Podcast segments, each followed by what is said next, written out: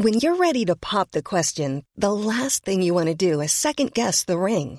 At Bluenile.com, you can design a one of a kind ring with the ease and convenience of shopping online. Choose your diamond and setting. When you find the one, you'll get it delivered right to your door. Go to Bluenile.com and use promo code LISTEN to get $50 off your purchase of $500 or more. That's code LISTEN at Bluenile.com for $50 off your purchase. Bluenile.com code LISTEN.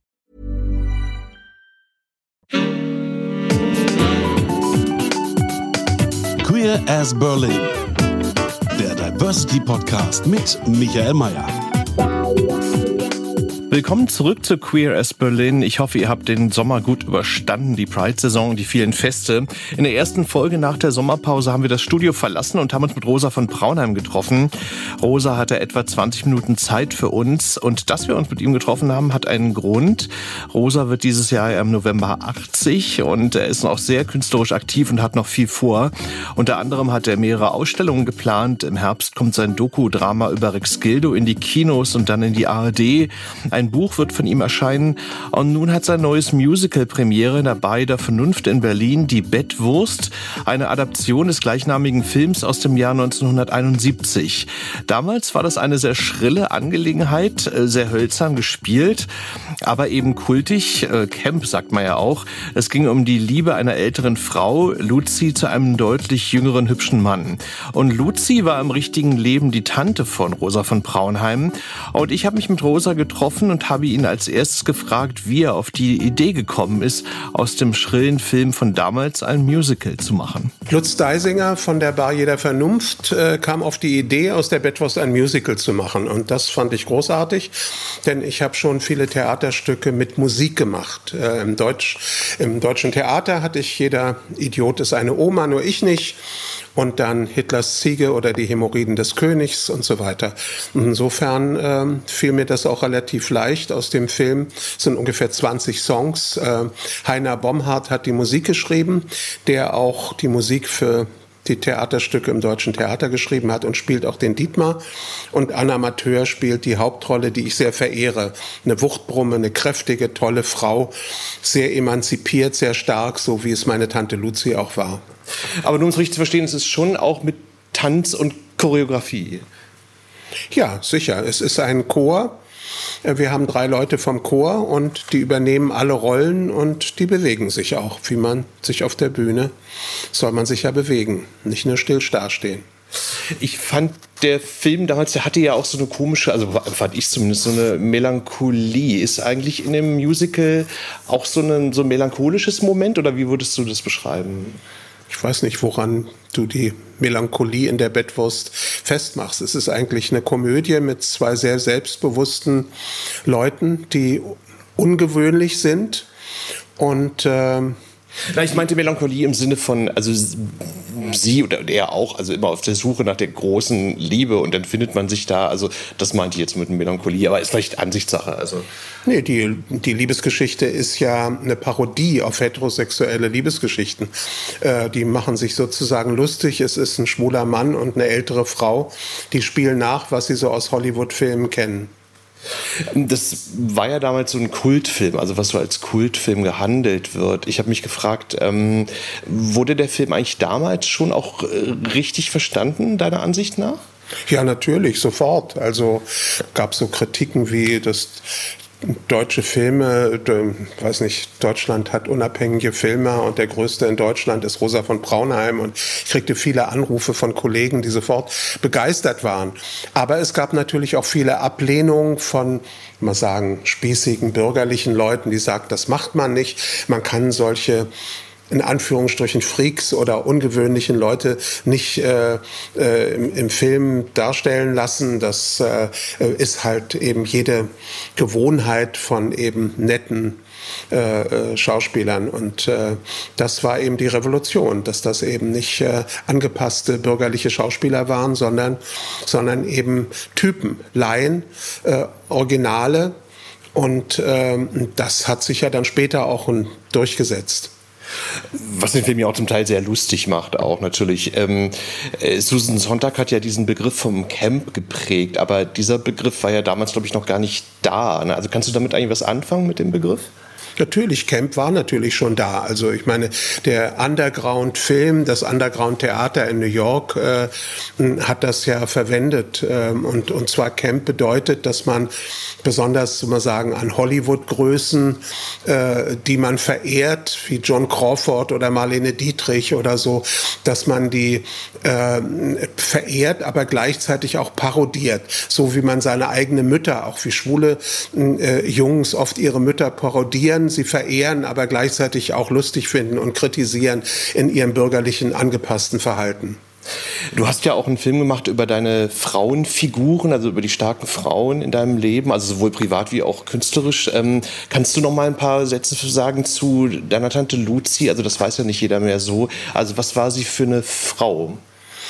Also Luzi äh, hat in Polen gewohnt mit äh, ihrer Mutter und äh, in großer Armut. Und ich meine, die Schwierigkeit war, dass während der Nazizeit war der Vater von Luzi, äh, der war Pole und das war in der Nazizeit, wurde er diskriminiert. Nachdem die Polen übernommen haben, wurde die Mutter als Deutsche äh, äh diskriminiert. Und, äh, äh, und es war eine unheimliche Armut nach dem Krieg. Und sie hat lange versucht auszureisen. Und äh, ich bin mit meiner zweiten zweiten Familie. Ich bin ja im Knast geboren, meine biologische Mutter ist ermordet worden, aber die, meine zweiten Eltern, die mich, äh, bei denen ich aufwuchs, äh, da war Luzi über sieben Ecken verwandt. Und ich glaube, ich war 14, als sie nach Braunheim, Stadtteil von Frankfurt, wo ich aufgewachsen bin, äh, zu Besuch kam. Und sie war eine sehr fordernde, schrille Frau. Sie war immer bunt angezogen, stark geschminkt, was so meine Nazi-Eltern, man schminkte sich ja nicht als Frau, man rauchte auch nicht, man war nicht auffällig. Das alles war Luzi äh, und ich war begeistert. Ich war begeistert von ihrem Selbstbewusstsein, von ihrer theatralischen Person mit ihren bunten Kleidern und wollte sie damals schon auf die Bühne stellen. Und das ist mir dann gelungen, als ich dann meine ersten Filme machte, 1969 in einem Kurzfilm Schwestern der Revolution. Und da kam ich die, auf die Idee, sie zu einer Hauptperson zu machen, zusammen mit Dietmar, einem schwulen, femininen Mann aus Berlin. Und habe die zusammengeführt und wir haben diesen Film innerhalb von zehn Tagen improvisiert. Ähm, ich habe mich gefragt, ist eigentlich Luzi dann danach auch noch mal woanders in, in anderen Filmen oder auf der Bühne auch noch mal aufgetreten? Also nicht mit dir zusammen oder, oder hat sie jetzt nur mit dir zusammengearbeitet? Ich bin nicht ganz sicher. Ich glaube, dass sie auch mit anderen gearbeitet hat, aber sie hatte Fans. Sie hatte Fans, äh, die, die sie verehrt haben, die sie auch besucht haben und so weiter. Aber größere Sachen, glaube ich, hat sie woanders nicht gemacht. Verstehe. Ähm, ich würde gerne mal auf deinen äh, zweiten Film zu sprechen kommen. Ähm, das ist ja nicht der Homosexuelle ist pervers, sondern die Situation, in der er lebt. Ähm, das ist ja bis zum heutigen Tag so ein Meilenstein der Schwulenbewegung. Ich wollte dich mal fragen, fragen, ist eigentlich, weil das ist für jüngere Hörer so ein bisschen schwierig sich vorzustellen, musste man damals eigentlich als schwuler Regisseur gleichzeitig auch Aktivist sein, weil die ja, gesellschaftlichen Zustände so waren, wie sie waren?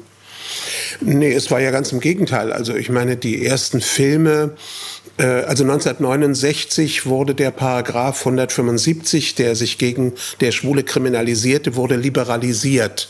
Ganz abgeschafft wurde er erst 1994. Aber damals 1969 gab es Möglichkeiten, dann eben auch Filme über Homosexualität zu machen. Und das waren so bürgerlich angepasste Dokumentationen, also ihr lieben, netten, armen Schwulen und so weiter.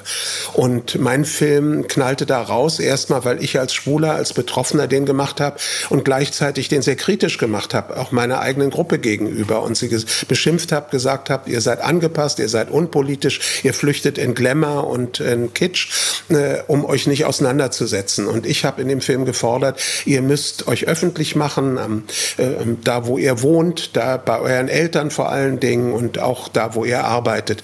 Und wir müssen sozusagen solidarisch sein, zusammenhalten und eine Bewegung schaffen. Und das war für viele schmerzhaft. Also die sagten, ja, also nach dem Film kommen wir dann wieder ins KZ und werden unterdrückt und so. Und es war natürlich eine sehr ängstliche ähm, Gesellschaft. Ich meine auch natürlich, ich meine, ich selbst war in Gefahr in den 60er Jahren. Ich wohnte in der Wohngemeinschaft und jemand wollte mich anzeigen aus der Wohngemeinschaft. Ich hätte verurteilt werden müssen. So waren die Gesetze. Es sind doppelt so viel Schwule äh, ins Gefängnis gekommen zwischen 49 und 69 wie während der Nazizeit. Ähm, ich habe mal äh, bei YouTube so eine Talkshow gesehen, das war dann aber schon aus den 80ern, also es war im Höhepunkt der AIDS-Krise. Ähm, ich habe dann mich so gefragt, so wow, das war ja auch nochmal so ein Kampf, den man führen musste, weil ja diese, ähm, ja, also die gesellschaftlichen Verhältnisse ja auch da, selbst in den 80ern noch schlimm waren im Hinblick auf äh, ja, Hilfe für jene, die da positiv waren und so. Ähm, hat das eigentlich auch nochmal deine künstlerische Arbeit stark beeinflusst, also diese schwierige Zeit in den 80er und 90er Jahren? Ja, 1981 wurde zum ersten Mal eine Krankheit erwähnt, die damals hauptsächlich Schwule in New York betraf. Äh, und dann 83 war das schon aller Munde. Also, dass dann hier Spiegelstern überall große ähm, Artikel brachten. Und äh, ähm, ich war zu der Zeit auch in New York und habe das Sperben miterlebt und äh, auch die ersten Ansätze miterlebt, wie die New Yorker Community sich selbst geholfen hat äh, und äh, selbst sich gewehrt hat, versucht hat, Gelder für Forschung aufzutreiben und so weiter. Und das habe ich versucht hier nach Deutschland zu bringen und wurde da ziemlich ausgelacht, besonders also bei den linken Schwulen. Ich habe fast ähm, zehn Jahre Aufklärung gemacht, Werbung für Safer Sex, um Leben zu retten und äh, habe vier Filme gemacht, Hörspiele gemacht, habe Artikel geschrieben, war eigentlich sehr radikal und habe mir da sehr viele Feinde gemacht. Ähm, hast du eigentlich den Eindruck, dass damals das in den USA also auch künstlerisch dann irgendwie auch radikaler war, weil die AIDS-Krise, na gut, schlimmer kann man das jetzt nicht sagen, aber, aber dass irgendwie in den USA da nochmal eine größere Radikalität da oft auch herrschte? Nun, Amerika ist größer. Also ich meine, das sind ja nun ganz andere Bevölkerungs- äh, und äh, viele Großstädte, äh, die betroffen wurden von AIDS und eben auch viel mehr gestorben sind. Ähm, in Frankreich sind auch sehr viele gestorben und ich meine, weil da, also nein, ich meine, ich habe mich natürlich auf Deutschland konzentriert und versuchte hier auch mit einer gewissen Verantwortung als jemand, der die Schwulenbewegung mitgegründet hat, äh, habe ich äh, diese Verantwortung gespürt und habe sehr viel getan, um Leben zu retten. Also für Safer Sex zu werben in verschiedensten Möglichkeiten. Sehr laut und schrill und manchmal sicher auch gemein. Hast du das Gefühl, dass du diese, diese Zeit auch so ein, dass man die, die sich so ruhig nochmal, mal, ja, auch im Hinblick auf jetzt Corona und äh, Affenpocken ist so ein blödes Wort, aber ich nenne es jetzt mal so, äh, dass man sich da irgendwie auch nochmal die Zeit äh, zurückerinnern sollte, wo man daraus noch lernen kann? Naja, so wie die Corona-Leugner gab es damals sozusagen auch die AIDS- Leugner. Also ich meine, und das waren leider linke, schwule Freunde von mir, die, äh, die sagten, es ist alles übertrieben. Die Zeitschrift Konkret äh, hat dann äh, ein großes Sonderheft gebracht und sagt, Safer Sex, irgendwie hat sich darüber lustig gemacht und äh, hat gesagt, die Amerikaner sind blöd, dass sie da ähm, Werbung äh, für Safer Sex machen, wie Waschmittelwerbung und so weiter. Wir sind ja intellektuell, wir müssen äh, lange psychologische, äh, weiß nicht, Therapien machen, um uns sexuell zu verändern. Ich sage den Arschweg, in Sekunden wirst du infiziert. Und damals sind fast alle gestorben, die infiziert waren. Also es, äh, es war wirklich äh, eine sehr, sehr schwierige Zeit, emotional sehr schwierige Zeit. Und ähm, ja, ich, äh, warum ich überlebt habe, weiß ich nicht. Mhm. Kommen wir mal wieder auf heute zurück. Ähm, du hast dich ja in den letzten Jahren auch sehr stark auch mit deinem eigenen Leben auch befasst, äh, mit deiner Biografie, also auch dieses Stück im deutschen Theater. Ähm, ich habe mich jetzt bei der Bettwurst dann auch gefragt, ist das auch so ein bisschen retro, aber retro im positiven Sinne für dich so? Also dich da nochmal mit dem Stoff zu befassen? Nein, ich habe mich ja nicht nur mit mir selber beschäftigt. Ich habe zwar ein paar autobiografische Filme gemacht und auch ein Theaterstück und auch Biografien geschrieben, aber ich habe sehr viel, ich habe ja über 150 Filme gemacht mit hauptsächlich eben auch schwulen, lesbischen, Transgender-Themen. Darauf bin ich auch sehr stolz. Äh, aber das Autobiografische war immer wichtig und äh, dadurch, dass die Bettwurst eben so kult geworden ist, genau wie mein Film nicht der Homosexuelle ist pervers, sondern eine Situation, der er lebt, ähm, die leben halt weiter. Und deswegen ist es interessant, da auch immer wieder drauf einzugehen. Du hast ja auch immer so ähm, Filme gemacht, die so auch bestimmt ein bisschen schwierig waren zu finanzieren und so. Jetzt ähm, hast du einen Film gedreht für die ARD, also der kommt ja erst ins Kino im Herbst, aber dann in die ARD über Rex Gildo. Da habe ich dann so gedacht, ähm, also jetzt nicht negativ gemeint, aber das ist ja so ein bisschen so ein mainstreamigeres Thema. Was hat denn dich an der Geschichte gereizt? Also das Thema kam von der ARD, die ein Dokudrama wollte und äh, mich hat das sehr, sehr interessiert, weil Rex Gildo eben verklemmt schwul war. Er hat sich nie geoutet. Er ist mit 17 entdeckt worden von einem älteren Mann, von einem schwulen Mann, der dann sein Manager wurde. Und die Beziehung, das fing ja schon Ende der 50er Jahre an, die musste heimlich sein. Der ist 1988 gestorben und danach ist Rex Gildo ziemlich abgestürzt. Ähm, Alkohol, Tabletten und äh, auch Affären. Ähm, und er ist dann irgendwann aus dem Fenster gesprungen wegen seiner einer Liebesgeschichte und ähm, hat leider nie den Absprung geschafft, sich zu outen, obwohl die Zeit ja dann liberaler wurde. Ähm, und äh, da, aber er hatte nie den Mut. Er wurde eben aufgebaut als heterosexueller Schönling, Liebhaber, Frauenschwarm, Teenager-Schwarm. Und das wollte er bis zum Schluss bleiben und hatte auch Schwierigkeiten, älter zu werden. Also ich habe den Film noch nicht gesehen, aber hast du da eigentlich für dich auch so eine Erkenntnis rausgezogen, also was so diese Biografie von Rex Gildo angeht? Erkenntnis für mich selbst? Ja, also ich meine irgendwie, oder vielleicht was, was man noch nicht wusste vorher oder so. Naja, also ich meine, das äh, Gerücht, dass er schwul war, gab es und äh, Kollegen wussten das auch, aber ähm, seine Hardcore-Fans haben das immer abgestritten. Ich meine, die wollten ihn eben als heterosexuellen Frauenscham sehen. Ich meine, da gab es dann immer eine große äh, ältere Frauenschar, die an sein Grab jede zu jedem Todestag und Geburtstag pilgerten. Das machen die, glaube ich, heute noch, glaube ich. Ja, und behaupteten, er hatte keine Perücke, er hatte auch keine falschen Zähne und er war eben heterosexuell und haben sich dann sowas zusammengereimt, mit wem er alles äh, als Liebhaber. Und ich meine, Gitte zum Beispiel, mit der er ja zusammen aufgetreten ist, die habe ich auch interviewt und die hat natürlich gesagt, nee, sie wusste natürlich, dass der schwul war und so weiter. Die hatte ihren Freund. Mhm. War das eigentlich jetzt äh, für dich nochmal so ein anderes Arbeiten für die ARD? Also ich frage jetzt nur, weil die natürlich so ein bisschen anders drauf sind im Sinne von äh, Quote und so, also dass man es ein bisschen gefälliger fürs Fernsehen macht? Naja, ich hatte einen sehr guten Redakteur. Ich arbeite seit sehr, sehr lang mit dem RBB-Redakteur ähm, Dokumentar- und Zeitgeschehen, äh, Jens Stubenrauch. Und ähm, mit dem habe ich viele Filme gemacht und der war eigentlich immer begeistert. Ich habe ja zu meinem 70. Geburtstag 70 Filme gemacht. Ich meine, die dann eine ganze Nacht durch im RBB liefen und dann auch im Kino liefen. Das waren diese Shorts, ne, diese Interviews. Genau, genau. Und das waren Porträts hauptsächlich. Und äh, plötzlich bei Rex Gildo war er hat er unheimlich intensiv mitgearbeitet. Also jeder Schnitt und jeder Kommentartext.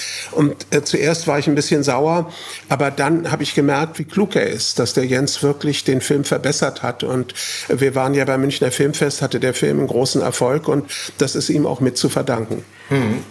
Ich habe gelesen, dass du drei Filme in der Schublade hast, die du noch machen willst. Kannst du darüber ein bisschen was verraten oder, oder was, was planst du? Also ich habe nicht nur drei Filme, sondern 15 oder 50 Filme in der Schublade. Okay. Ich habe ja viele äh, Ideen entwickelt, äh, die, zu denen ich keine Finanzierung gekriegt habe. Also ich habe einen Film über die Geschichte der Homosexualität von der Steinzeit bis in die Zukunft. Das ist so eine Art Science-Fiction, Zeitreise und so weiter. Da habe ich, das habe ich sehr stark entwickelt mit sehr vielen Comics auch und so. Ähm, dann äh, ähm, mein nächstes Projekt, was hoffe, das finanziert wird, ist über eine Domi Domina, dem Titel 20 Jahre an der Peitsche. Ich habe einen Film entwickelt über die Jugend von Hitler in Linz. Ähm, da war er sehr befreundet, eine homoerotische Freundschaft zu einem Musiker. Äh, und äh, die beiden sind dann nach Wien gegangen. Der ist äh, aufs Konservatorium angenommen worden, Hitler eben nicht, hat sich dann verpisst und äh, 20 Jahre später oder 30 Jahre später, als äh, Österreich an, angeschlossen wurde dann ans Deutsche Reich, äh, haben die sich wiedergesehen und Hitler hat ihn zu sich gebeten, sagen, das war die schönste Zeit meines Lebens.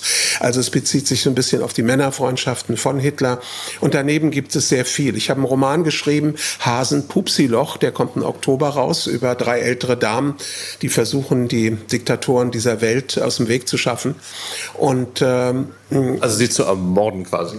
Genau. Und dann gibt es ähm, Theaterstücke von mir. Der Fischer Verlag bringt ein Buch raus im Oktober über meine Theaterstücke und so weiter. Also ich bin sehr produktiv, habe sehr viele Ausstellungen, habe äh, äh, viele Ausstellungen gemacht in meinem Leben. Ich bin ja als Maler ausgebildet worden und habe im November dann wieder in der Galerie Mond äh, zu meinem 80. Geburtstag habe ich wieder neue Bilder und in München in der Kunstbehandlung und so weiter. Also ähm, das Leben macht Spaß, schreibe jeden Tag ein Gedicht und äh, man hat mir vorausgesagt, eine Astrologin, dass ich am 16. Oktober 2023 sanft verscheiden werde.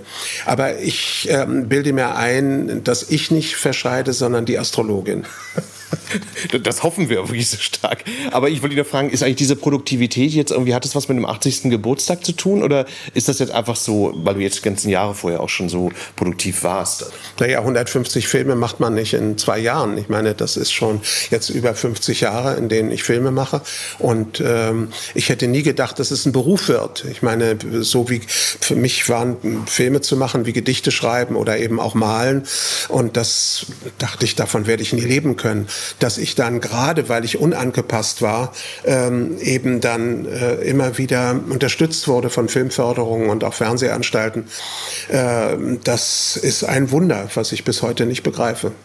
Und die Menschen, die zum 80. irgendwie dich nochmal erleben wollen, also machst du da eigentlich was Besonderes oder preist du ganz privat und klein oder wie wird das denn sein im November? Naja, erstmal ist jetzt die Premiere, die Uraufführung vom Bedford Musical am 8. September. Das ist natürlich schon ein Vorläufer. Dann mein Roman, der Hasenpupsiloch, der eben rauskommt im Oktober. Und äh, dann, äh, ja, ich meine, ich, ich plane auch noch ein paar andere Bücher und äh, äh, direkt zu meinem Geburtstag ist dann der Galerie Mond im November eine Ausstellung. Ich denke, dass das Filmkunst 66 und auch das Kino Babylon vielleicht Filme von mir zeigen werden. Inwieweit wegen Corona kann man heute schlecht vorplanen. Das stimmt. Also alles Gute für die Bettwurst und alles Gute zu deinem Geburtstag und äh, alles Gute weiterhin. Danke. Dankeschön für Danke deine Zeit. Auch. Danke. Queer as Berlin. Der Diversity Podcast mit Michael Mayer.